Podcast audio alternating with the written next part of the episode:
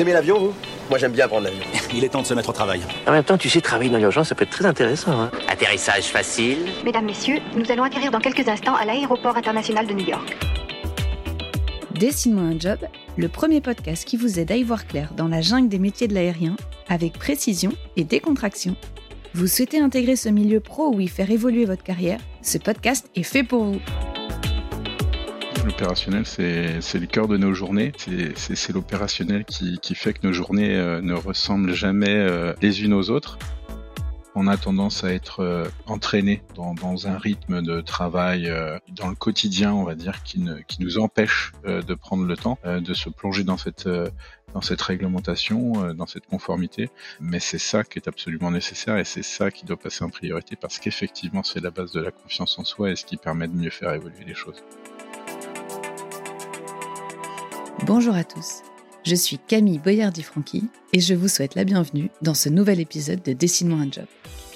J'ai souhaité vous présenter aujourd'hui le métier de responsable SSLIA, qui est en quelque sorte le boss des pompiers d'aérodrome.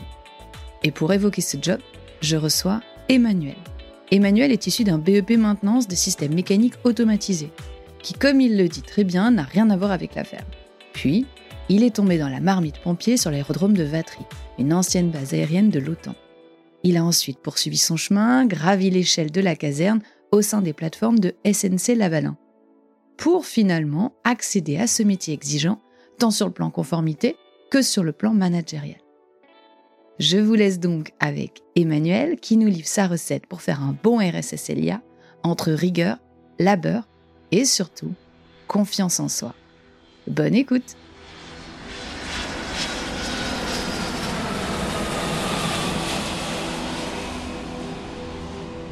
Bonjour Emmanuel. Bonjour Camille. Merci beaucoup euh, de te prêter au jeu de Destine-moi un job. Tu es le premier invité, donc euh, merci d'essuyer les plâtres. Tu as exercé le poste de responsable SSLIA. Tu es désormais sur un autre poste, mais euh, on va parler plutôt de ce poste-là qui est très opérationnel et je pense qui intéressera le plus grand nombre.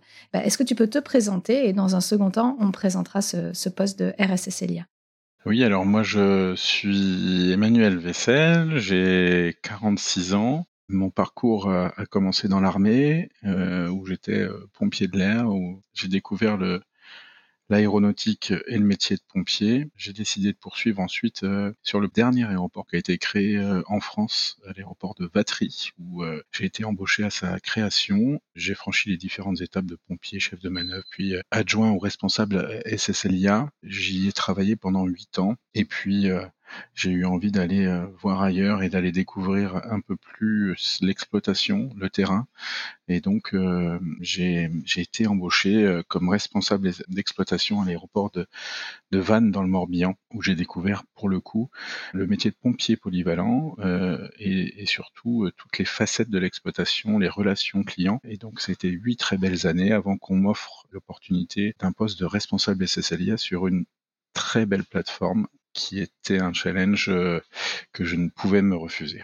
Donc, euh, on a fait le choix justement de présenter ce poste euh, parce que dorénavant, tu es parti très très loin de, la jolie plateforme qu'on évoquait et tu exerces un poste de directeur qui du coup est un petit peu plus éloigné, on va dire, de l'opérationnel, de, des missions qui peuvent être reproductibles. Et c'est pour ça que je t'ai demandé si c'était OK pour toi qu'on présente plutôt le métier de RSSLIA, qui est donc, comme vous l'avez compris, un métier qu'on exerce en aéroport et qui est donc le métier en entier de responsable SSLIA pour service de sauvetage et de lutte contre les incendies d'aéronefs. Je te remercie. Généralement, ça peut être aussi un poste, et c'était le cas pour Emmanuel, qui gère et la partie euh, SSLIA et la partie PPA, qui est donc la lutte aviaire également, mais c'est vrai que sur les plateformes, ça peut être un poste qu'on combine. Donc, est-ce que tu peux me, décrire ce poste de responsable SSLIA Comment s'articuler peut-être, euh, alors peut-être pas une journée type, mais euh, qu'est-ce qu'on fait concrètement euh, au jour le jour lorsqu'on est responsable SSLIA bah, Tout d'abord, on, veille à l'opérationnel. L'opérationnel, c'est le cœur de c'est le de nos journées. C'est l'opérationnel qui, qui, fait que nos journées ne ressemblent jamais les unes aux autres. donc d'abord, on veille à l'opérationnel. C'est la priorité. C'est ce qu'on aime d'ailleurs dans ces métiers-là. C'est ce qu'on aime dans ces métiers-là. Et puis, il y a la, particularité du SSLIA, c'est son niveau de sécurité assuré. Et du coup, si ce niveau de sécurité est mis à mal, on peut aussi impacter l'exploitation parce que euh, les aéronefs ne pourront pas forcément, en fonction du niveau qu'on pourra assurer, ne pourront pas tous forcément atterrir, notamment pour les plus gros.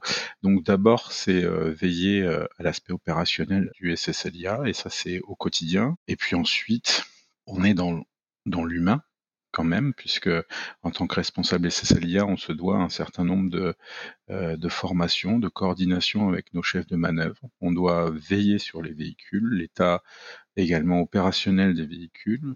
On doit coordonner que tous ces matériels fonctionnent, que les différents entretiens, les différents rendez-vous sont bien respectés, sont bien planifiés. Et puis, et puis une, grosse partie, c'est la conformité. Donc la conformité à la réglementation, et là aussi c'est notre quotidien, puisqu'on doit veiller au respect des délais dans les formations, au respect euh, des planifications, des recyclages et tout un tas de d'éléments qui sont euh, plutôt assez bien listés euh, par la réglementation européenne. Euh, et puis des projets, des projets de modernisation, des projets d'amélioration, d'optimisation, que ce soit des bâtiments, que ce soit des véhicules ou des projets plus innovants, comme pour ma part, j'avais à cœur de mettre en place la réalité virtuelle, parce que nous n'avions pas lieu d'entraînement euh, d'air à feu, comme on appelait ça euh, auparavant. Et, et, du coup, euh, j'avais à cœur de, mettre la réalité virtuelle au, cœur de la formation, outil moderne, compatible avec l'environnement, puis ben, la, gestion du temps réel. C'est-à-dire que au milieu de toute cette organisation, de tout ces, ce, ce planning journalier, ben, on a euh, les alertes, les vraies, euh, celles qui font que euh, on peut pas, euh, on, doit obligatoirement se soustraire au planning, à la, aux prévisions et à ce qui est planifié en tout cas, et, et, et puis ben, gérer, gérer l'événement. C'est vrai que moi, du point de vue que j'avais, lorsque on a eu pas mal d'interactions tous les deux, moi j'étais d'abord sur un parti plus projet, et donc là effectivement, je, on avait de l'interaction parce que j'avais besoin de ton, de ton avis sur les contraintes que toi tu avais au quotidien pour dessiner les infras pour qu'elles te conviennent aussi. Et ensuite, lorsque je suis passée d'un point de vue plus opérationnel, c'est vrai que ce que je percevais euh, fortement, c'était tout ce qui était maintien de compétences et aussi l'importance de que l'information circule parce que ben vous étiez littéralement et de manière également imagée au cœur de la plateforme. Et donc, en fait, vous aviez besoin d'avoir toutes les informations de ce qui se passait côté piste, et aussi bah, parce que vous, vous aviez euh, ce maintien de compétences qui était vraiment très, très poussé, cette obligation d'intervenir dans les deux minutes. Euh, on l'a pas cité, c'est quelque chose de, de, c'est une particularité voilà d'intervention qui est très dimensionnante chez vous. Heureusement, on touche du bois la plupart du temps. Il y avait plus d'entraînement que de situations réelles, mais pour autant, le jour où il y avait l'entraînement, il fallait être hyper performant. C'est un métier qui est un peu particulier parce que pour le pompier ou le chef de manœuvre euh, qui travaille dans le SSLIA, il, sait qu'il se prépare au quotidien, il s'entraîne au quotidien pour une intervention qu'il ne verra peut-être jamais dans sa carrière. Et ça, c'est une des facettes extrêmement particulières. C'est drôle que tu en parles parce que la dernière fois, j'étais chez, des collègues, euh, des anciens collègues à toi, sur une, une plateforme totalement autre. Je dispensais une formation et à un moment. Alors, en fait, c'était, c'est rigolo, hein, mais si tu veux, il y a le sèche-main qui s'est mis en marche. et le sèche-main faisait un bruit tellement fou que les collègues ont cru, les collègues pompiers ont cru que c'était une alarme. Et en fait, avant que moi j'ai le temps de finir la phrase dans laquelle j'étais euh, en train de les, sur laquelle j'étais en train de les former, t'avais les gars qui étaient déjà dans leur combi en bas euh, parce qu'il y avait l'intervention qui arrivait. Et, et donc tu sens qu'il y a cette ambivalence-là dans le métier de pompier, euh, d'aérodrome encore plus, parce que du coup ton scope est plus restreint. Et donc en fait, tu attends une intervention que tu ne souhaites pas avoir, mais néanmoins, tu es quand même un peu dans cette attente de, de l'action. Quoi. Oui, Ouais. et oui, puis c'est vrai, que- c'est vrai que le, le dimensionnement des deux minutes, comme tu le disais, du, du trois minutes pour tendre vers les deux minutes, c'est un conditionnement euh, psychologique qui nécessite de s'appuyer sur euh, sur le maintien des compétences, sur l'entraînement principalement, et du coup, ce conditionnement est absolument nécessaire pour avoir la réactivité qui est attendue tout simplement par la réglementation pour pouvoir intervenir.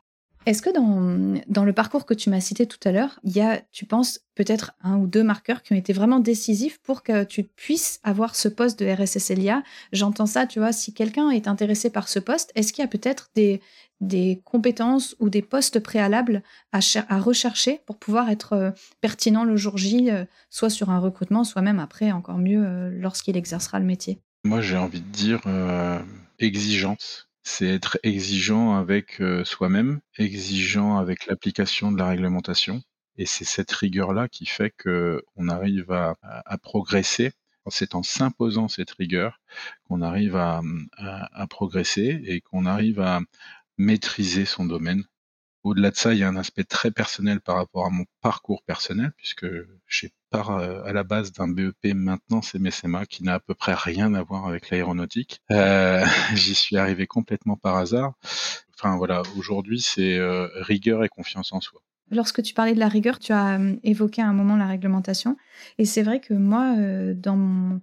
Alors, ça fait depuis 2011, on est en 2023, ça fait 13, 12 ans que j'exerce. Et, et c'est vrai qu'une des choses qui me donne le plus confiance en moi, c'est la connaissance de la réglementation que j'ai.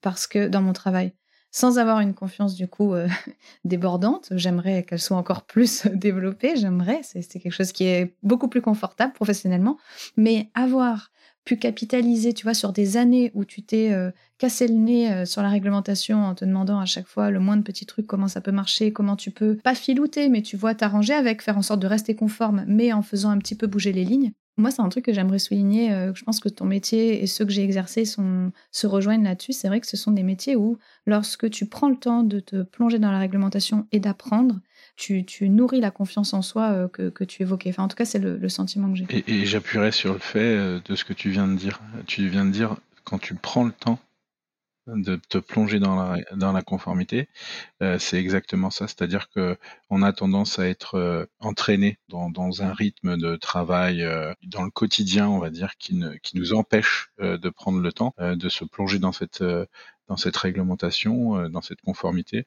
Euh, mais c'est ça qui est absolument nécessaire et c'est ça qui doit passer en priorité parce qu'effectivement, c'est la base de la confiance en soi et ce qui permet de mieux faire évoluer les choses. C'est le moment, lorsqu'on est en début de carrière, de prendre le temps de perdre ce temps, mais à, bon escient, à se mettre dans la réglementation, parce qu'après, en fait, on voit que ben, quand on a beaucoup plus de, de prise avec l'opérationnel et qu'on aurait moins le temps de se mettre dans cette réglementation, ben, finalement, on se retrouve avec euh, plus d'aisance et on va beaucoup plus droit au but et on est capable aussi de, de gagner du temps sur ces missions-là.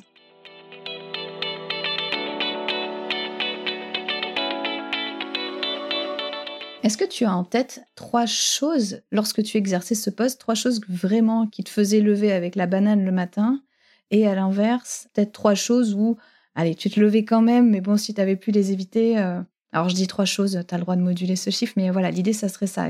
S'il fallait résumer, trois points positifs, trois points négatifs pour toi. Alors, les points positifs pour moi, c'était d'abord parce que je manageais. Et ça, je, je trouve que c'est le plus beau des métiers. Je me levais avec la banane parce que je savais aussi que mes journées pouvaient être imprévisibles. Chaque journée était imprévisible. Et puis surtout, c'est mon petit côté euh, bienveillant, c'est euh, bah, de veiller à la sécurité euh, de millions de passagers. C'est quand même un très beau métier. C'est vrai, tu as raison et je te rejoins sur, euh, sur le deuxième point que tu as mis, sur le, le fait que c'était imprévisible. Quand moi j'ai pris mes postes, mon premier poste opérationnel, j'avais une grosse discussion philosophique avec mon chef et j'avais dit mais, mais c'est horrible ton truc, comment je vais faire? Il y, a trop, de, il y a trop de mails qui tombent, les mecs t'appellent toute la journée, c'est pas possible, t'as les, as les, as les équipes dans ton bureau de, de 7 du mat à 19h, mais comment on va faire? Et, euh, et il m'avait dit mais c'est ça qui est cool, c'est l'imprévisible. Et à la fin, je pense qu'effectivement, ça a dû passer de mon point négatif à mon point positif c'était vraiment génial de d'avoir un peu ce rock and roll. C'est exactement ça. Alors oui, euh, c'est ce qui me faisait lever, mais parfois c'est ce qui me faisait repartir du, du, bureau euh, très content de retourner à la maison parce que, parce que la journée a été si imprévisible qu'elle a été euh, épuisante. Tu le mettrais du coup des deux côtés? Non, non, non, pas du tout, pas du tout. Non, je le, je, je le garde en l'imprévisible, c'est finalement euh, c'est finalement ce qui empêche de tomber dans la routine. Personnellement, à titre personnel, je, je, je crois que la routine me tue. Tu penses que tu reviendrais jamais sur un poste non opérationnel? En tout cas, aujourd'hui, tu as cette impression-là. Pour être euh, très honnête, j'ai eu des propositions de postes euh, moins opérationnels auxquels j'ai pas donné suite. Euh, parce que j'avais pas de d'atome crochu avec ça. C'était pas, je me projetais pas en fait dans cette dans ce type de job. Et puis et puis pour les trois aspects les plus euh, négatifs, on a les les, les conflits d'intérêts. Pour moi, c'est ce qui est c'est ce qui est le pire, les conflits d'intérêts euh, dans les équipes, les conflits d'intérêts de nos de nos directeurs, de nos, de nos responsables et qui viennent contrarier, on va dire justement le pragmatisme avec lequel on souhaite euh, appliquer euh, cette conformité, euh, les projets, la méconnaissance du, SSLIA sur beaucoup de plateformes et les plus, les plus grandes notamment. Le SSLIA est un service assez méconnu. Il souffre euh, en interne, souvent comme en externe, euh, d'une image qui n'est pas la sienne. Malheureusement, elle est très dure à décoller. Comme on le disait tout à l'heure, hein, les SSLIA, c'est un métier auquel on s'entraîne euh, peut-être toute sa carrière pour une intervention qui n'arrivera pas. Et, voilà, les, pompiers, les SSLIA sont souvent euh, mal jugés à cause de ça, et puis la négligence de la sécurité. Moi, je, je crois que en France, tout particulièrement, euh, il n'y a pas de, de vrai euh, dynamisme de la sécurité. La sécurité est vue comme le caillou dans la chaussure, souvent, que ce soit dans l'aéronautique ou que ce soit dans les entreprises en général. Très peu d'entreprises investissent dans la sécurité mais souvent, euh, effectivement, on ira à la solution euh, la moins contraignante, la plus facile, la moins coûteuse, euh, parce que bon, voilà. C'est, c'est, pour résumer, c'est les conflits d'intérêts qui viennent contraindre la réalité de la conformité et l'application de la conformité, les méconnaissances du SSLIA au sein des plateformes. Et puis j'ai appelé ça la négligence de la sécurité en, France, mais au sens large du terme, qui sort du domaine aéronautique. Voilà, ça c'est les trois choses euh, qui peuvent me contraindre euh, extrêmement. Est-ce que c'est, euh, tu vois, si je prends, si c'est vraiment une, question de béotienne, mais sur les sujets de sûreté, on sait que ce sont des, sujets qui sont très politiques, il y a beaucoup d'interactions avec les préfectures, il y a la PAF, il y a tous ces sujets-là qui viennent aussi un peu teinter le métier et du coup à savoir lorsqu'on se lance dans ce domaine-là. Est-ce qu'il y a des choses comme ça, un peu politiques ou quoi, qu'on pourrait retrouver dans le domaine du SSLIA ou c'est vraiment des problématiques euh, assez euh, internes à chaque plateforme? Non, c'est du même acabit pour la sûreté avec euh, des échelles différentes en fonction du département dans lequel on se trouve, enfin dans la région dans laquelle on se trouve. Mais forcément, on, travaille en collaboration avec les services compétents de l'État et, et, on sait que on n'est pas toujours maître de la raison et parfois on, nous, on, on est contraint, voilà, par certaines décisions, par certaines applications. Je vais prendre un exemple assez simple que beaucoup de SSLIA connaissent, euh, on se doit de réaliser euh, des exercices hors sec. C'est l'obligation, c'est la conformité qu'il exige avec un planning établi. Ce sont des plans d'urgence. Exactement, des plans d'urgence, l'organisation des secours en cas de crash. Ces exercices sont très très peu réalisés par les préfectures parce que malheureusement euh, les SSLIA, enfin les, aéroports, le SSLIA passe souvent et, et, eu égard aux, derniers événements importants euh, en métropole, en France.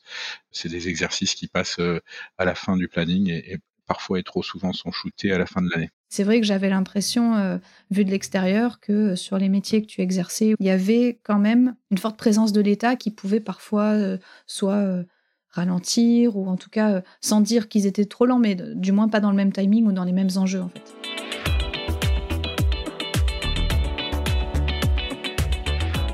Et euh, du coup, il y a une question que j'aime bien poser, c'est euh, lorsque, est-ce que tu te souviens, lorsque tu étais euh, bébé Emmanuel sur ce poste, bébé RSSLIA, tu commençais quoi.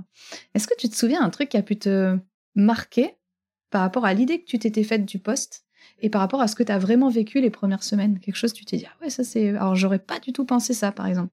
Alors, c'est quelque chose qui émanait de mon expérience précédente, puisque je venais de Vannes, et du coup, euh, Van, petite plateforme, euh, etc.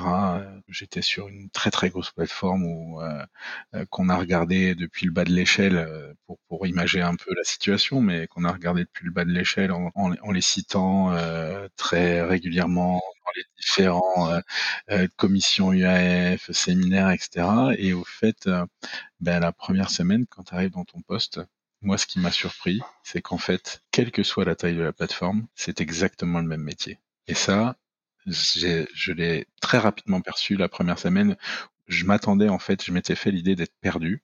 Je m'y étais préparé. Et au final, au bout de la première semaine, je me suis dit, mais en fait, pas vrai. Enfin, j'étais pas perdu, quoi. Je, je, je trouvais mes repères différents, avec euh, une vitesse différente, avec une dimension différente, avec une complexité différente, mais les grands axes de la maîtrise d'une exploitation sont les mêmes que tu fasses 10 000 passagers ou 10 millions de passagers. Au final, euh, une exploitation reste une exploitation, quoi. Est-ce que lorsque tu as euh, là maintenant, ben on l'a dit en début d'épisode, hein, tu maintenant tu exerces un autre euh, un autre job et est-ce que du coup tu as déjà vu des compétences que tu avais acquises sur ton poste de responsable SSLIA qui du coup bah, te servent déjà ou que tu as identifié comme euh, vraiment utile pour le futur, même si c'est pas ce poste-là. Et, et j'aimerais même élargir la question à titre pro ou titre perso. Tu vois, comment est-ce que le, le, poste que tu as occupé peut dépeindre sur tes compétences et tes, capacités actuelles? C'est vrai que bah, pour le coup, euh, la gestion du, du, temps réel sur une plateforme euh, qui fait euh, pas loin de 15 millions de passagers, ça occupe quand même une large partie de ton temps sur l'année quand tu en fais le bilan. Voilà, la gestion du temps réel, c'est quelque chose que j'ai emmagasiné, que j'ai pris dans mes valises. La capacité à gérer les hommes et les projets aussi, même si effectivement le métier de, responsable SSLIA est sur un service. Tu côtoies quand même plusieurs équipes avec des profils différents, etc. Ça m'apporte cette capacité à, gérer et à percevoir les enjeux d'aujourd'hui, l'ensemble des services que, que, je dirige. Et est-ce que la gestion de crise, parce que tu as appris à gérer la gestion de crise, tu fais des plans secs, mmh d'accord? Mmh Est-ce que du coup ça aide à la maison? Est-ce que ça ah. que quand on a euh, des problèmes à la maison? Je vais, je vais citer un exemple qui date de la semaine dernière, où euh, en fait j'étais sur une île et en congé et au moment de la veille de partir, on, reçoit un SMS pour nous dire euh, bah, que notre départ est annulé et que la compagnie nous a reclassé dans un vol, mais un mois plus tard. Et du coup, autour de moi, dans la pension où je suis, tout le monde s'affole, puisqu'on est censé tous repartir sur ce vol et que tout le monde a des enjeux le lundi. Ma conjointe aussi s'affole, enfin la famille s'affole, tout le monde s'affole, mais, mais, en fait, il n'y a pas de quoi s'affoler. Si on prend les choses de manière pragmatique, on a un toit, on a à manger, là pour l'occurrence dans un des plus beaux endroits de la planète. C'est pas Nice le plus bel endroit de la planète? Alors j'ai trouvé personnellement, je suis désolée. J'ai trouvé une prolongation, j'ai trouvé l'après. j'ai trouvé, trouvé l'après. Je pensais avoir euh, atteint le Graal et en fait non, il y a encore derrière, il y a encore un sommet après. euh, non non oui, ben en fait. Est-ce que du coup tu dirais que ça t'a aidé à mettre en perspective en fait, c'est ça? Oui, ça aide à mettre en perspective, à garder son sang-froid parce que parce que tout de suite en fait il faut faire l'analyse de la situation pour pouvoir euh, mieux la gérer ça, c'est la première des, des, des, nécessités quand tu fais du, de la gestion de temps réel, c'est de poser les choses sur la table et de, de poser l'événement sur la table et de, de, voir quelles sont les contraintes associées pour pouvoir euh, ben, remédier euh, dans un ordre chronologique de priorité aux différentes contraintes qui sont associées à l'événement. Et ben, quand tu y es confronté effectivement pendant sept ans, voilà, au bout d'un moment, tu, c'est un réflexe naturel que de d'abord ne pas s'affoler, d'abord garder son sang-froid et puis analyser la, la situation. Euh, très froidement pour pouvoir euh, pallier euh, aux problématiques. Et en l'occurrence, on est reparti le lendemain avec le soleil. On a passé une nuit supplémentaire aux frais de la compagnie, donc vraiment, il n'y avait pas de quoi s'affoler.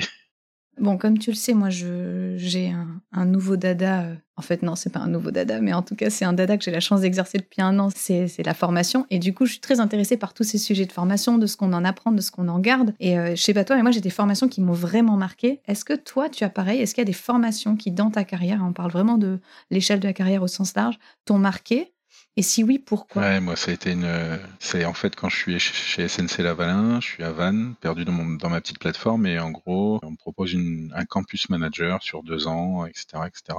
J'arrive euh, avec mon BP euh, maintenance dans cette formation à Ivry. Enfin, je découvre aussi Paris quand même, euh, avec sa vie parisienne, enfin tout, je suis au siège social de l'entreprise, je découvre un peu tout ça et, et je débarque dans une session de 12 avec mon N plus 1 à l'époque. Et ça, faire une formation avec son N plus 1 en management, c'est quand même pas évident. Et euh, dix autres euh, chefs de projet monstrueux qui gèrent des milliards chaque année, enfin bon, des, des, profils que je n'aurais sûrement jamais rencontrés. D'abord, un, c'était toutes des très belles rencontres. Et puis deux, cette formation en management euh, ben, m'a révélé en fait, m'a d'abord révélé qui j'étais, parce que pour savoir manager, il faut savoir qui tu es, pour savoir quel manager tu peux être. Ça a été le point de départ d'une nouvelle vie professionnelle, euh, puisque j'ai eu la chance euh, de sortir major de promo, qu'on me nomme derrière un coach particulier en management. Et là aussi, très belle rencontre. Et puis, bah, son bilan a été très flatteur, m'a donné confiance en moi.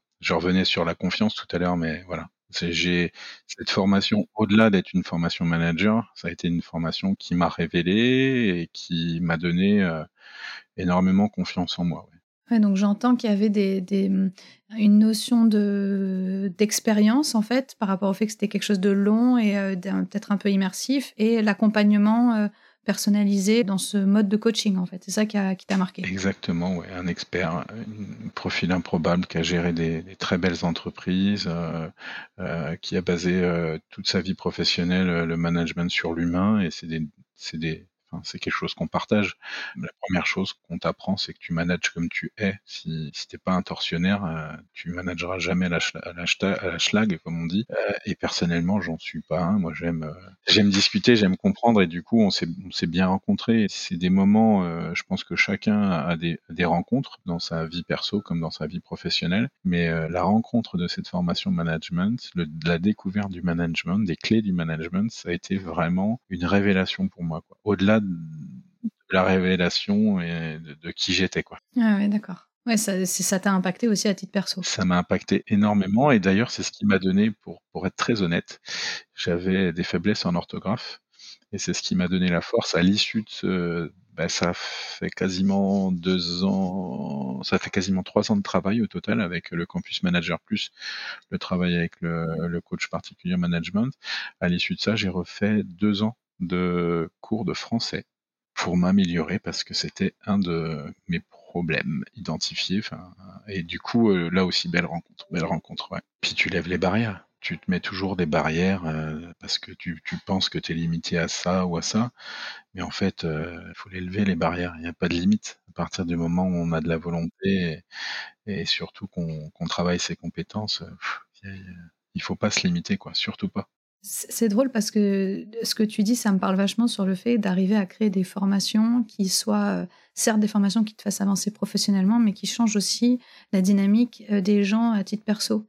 Et c'est, ouais, ça me parle beaucoup cette histoire de barrière. Je pense que ça va me, Ah ouais, ouais, ouais, ça va me c'est- faire travailler un petit peu. puis faire grandir. Enfin, moi, je sais que j'étais le petit pousset, j'étais le plus jeune. Enfin, c'est des événements comme ça qui, qui sont euh, dimensionnants euh, personnellement, qui m'ont marqué. Enfin, en tout cas, celle-ci m'a marqué. Voilà, Campus Manager SNC Lavalin. Si vous m'entendez, merci Youssef.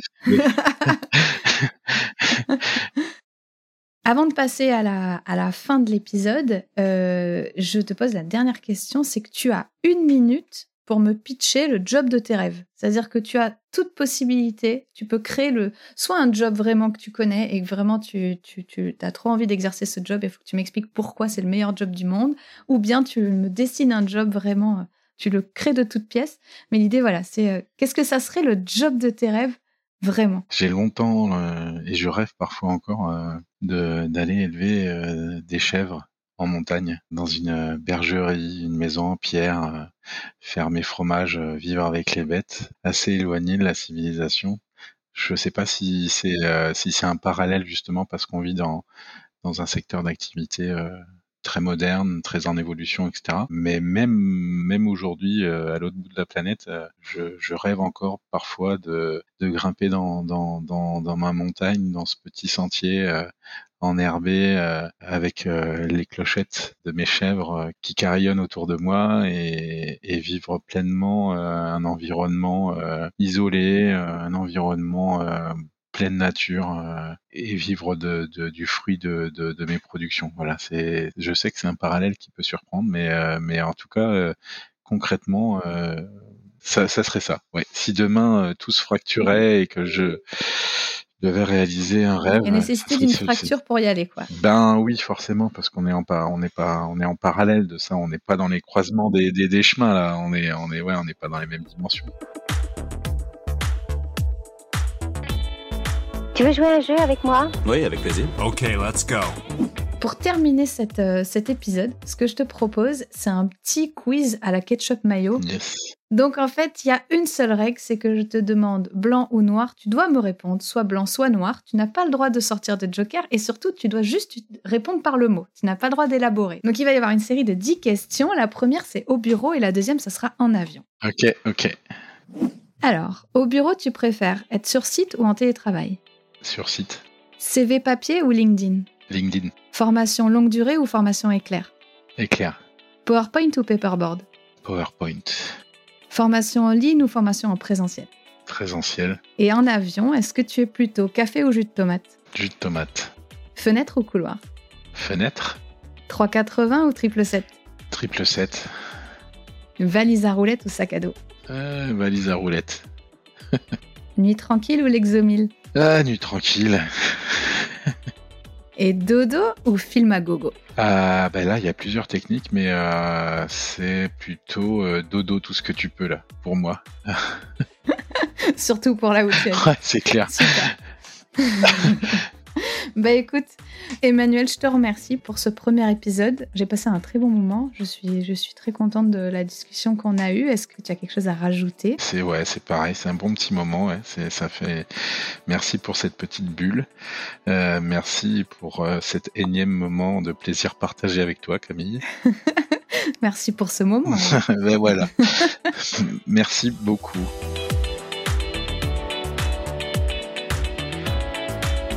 Voilà, cet épisode de Dessine-moi un job est déjà terminé. Dessine-moi un job est un podcast de Time to Learn, imaginé et réalisé par Camille Boyardi-Franqui et monté par Alice Krief. Vous trouverez dans les notes de cet épisode tous les acronymes, éléments de contexte et autres complexités qui sont nécessaires à la compréhension de ce métier. Vous en voulez encore? Pas de panique. Nous nous retrouvons dans 15 jours déjà avec un nouveau métier mis en lumière avec passion.